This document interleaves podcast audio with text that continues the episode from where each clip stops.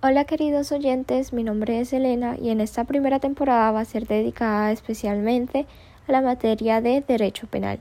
En cada capítulo va a constar de una semana de clases durante todo este semestre, es decir, el capítulo 1 vendría siendo la semana número 1 de clases y cada capítulo no tendrá una duración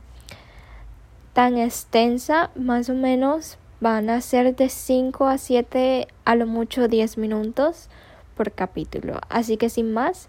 la primera semana de clases. Pues esta va comenzando eh, esta semana pues sabiendo un poco acerca de la materia más que todo. Entonces vamos a comenzar definiendo el derecho penal como eh,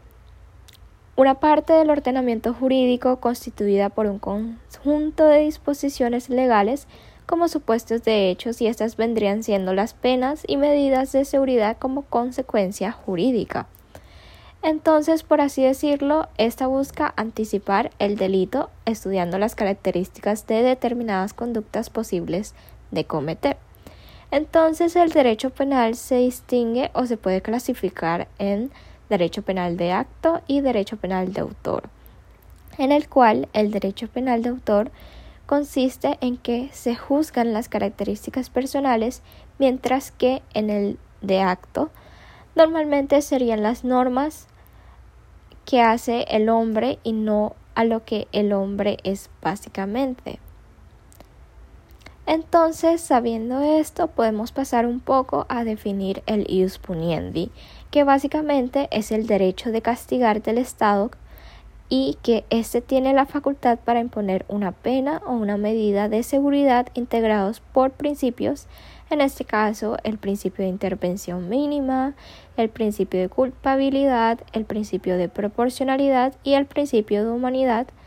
que estos vendrían siendo, por así decirlo, elementos del ius puniendi. El derecho penal básicamente se refiere y pone atención en la responsabilidad individual de las personas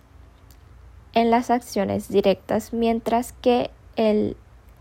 esto vendría siendo pues el derecho penal subjetivo, mientras que el derecho penal objetivo pues centra su atención más que todo en la descripción de las conductas independientes pues de quien las cometa y enfocarse pues en la responsabilidad individual de los sujetos. Entrando un poco más en a detalle, avanzando un poco de lo que va de la semana, pasaremos a un importante factor, por así decirlo, que vendría siendo la legitimidad, que básicamente la legitimidad vendría siendo ese reconocimiento, pues por así decirlo en breves palabras, que se diferencia de la legalidad, siendo la legalidad lo que en la ley está arreglado. Entonces con esto pasamos a un ensayo, eh, un libro que se llama Ensayo sobre la ceguera de José Saramago, que no entraré en muchos detalles, pero resumiéndoselos, es una historia en la que una ceguera se propaga en todas las personas sin discriminación alguna. Llega a un punto en el que es muy contagiosa y a medida pues que avanza esta ceguera son encerradas en un manicomio en las personas con dicha ceguera. Entonces distribuyéndose así en tres alas, las cuales estas tres pues les llega pues la suficiente cantidad de alimentos pues para las personas que están en dichas alas. Entonces llega un momento en el que empieza a escasear el alimento y quien toma las reservas de alimentos, quien se adueña de estas y quien pues las va a repartir diciendo a la ala 1 nada más le toca tal cantidad de alimentos o de comida. Quien lo va a legitimar es el arma que tenía ese hombre ciego. Entonces, el hecho de que ese hombre tenía el arma, podemos ver un claro ejemplo de la legitimidad. Siendo así, otro aspecto bastante importante que se desarrolló pues a medida que transcurría la semana, fue la evolución histórica del ius el cual pues comenzaba en esa época primitiva que básicamente los castigos que se daba se basaban en la violencia y en la venganza, y eso pues no estaba limitado por nada.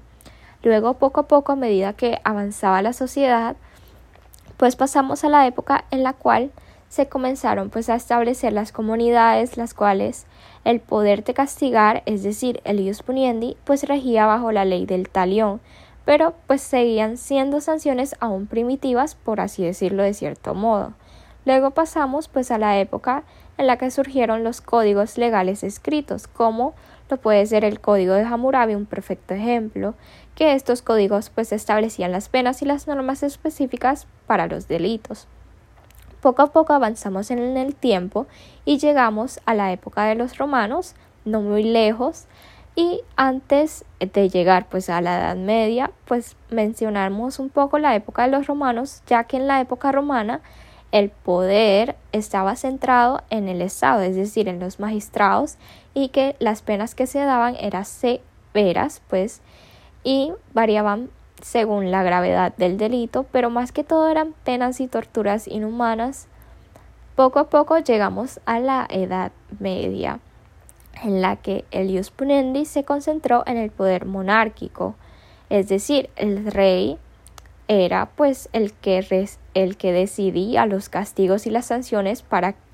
las personas pues que cometían los delitos, siendo bastante inhumanos, más que todo las penas podrían incluir castigos físicos y torturas y en esta época la legitimación de esta persona que estaba en el poder, siendo la única que podía pues decidir, es decir, el rey tenía una autoridad divina porque pues en esa época el clero, la iglesia, pues tenían una fuerte influencia en ese conglomerado social ya que consideraban a esos gobernantes con sus ideas como representantes de Dios en la tierra. Es decir, la Iglesia utilizó ese argumento para pues legitimar ese poder. Pero poco a poco eh, se fueron estableciendo ideas de limitación de poder y desarrollando los y desarrollando pues principios muchísimo más humanos en la justicia penal. Imagen de esto vendría siendo el libro de los delitos y las penas de César Becaría, que lo hablaremos en el siguiente capítulo. Y más que todo llegamos pues a la actualidad, la cual se llegó pues a la consolidación de estados modernos y el avance de los derechos humanos y la dignidad humana, pues en el cual el ius está integrado por los principios de intervención mínima, de culpabilidad, de proporcionalidad de las penas y de humanidad, cosa que llegó a que los conceptos de los castigos crueles y despiadados fueran desapareciendo lentamente a castigos y penas más proporcionales respetando pues los derechos humanos. Ya finalizando pues esta semana algo que sucedió durante la época contemporánea o la época moderna, cosa que fue el atavismo, que básicamente se discriminaba haciendo un estudio con las posibles facciones o rasgos que tenían una persona, la cual determinaban de cierta forma que eran las personas más propensas a ser un delincuente. Y así se pensaban que la genética tenía que ver con el físico o que la anatomía lo llevaban a deducir que eran delincuentes, cosa que en la actualidad ya no se ve. Entonces dejo este como un dato curioso, la cual se utilizaba pues en el ámbito del derecho penal por un tiempo, pero ya no se usa. Entonces, finalizando la primera semana, dimos conceptos básicos del derecho penal, los elementos de ius puniendi y la evolución de este.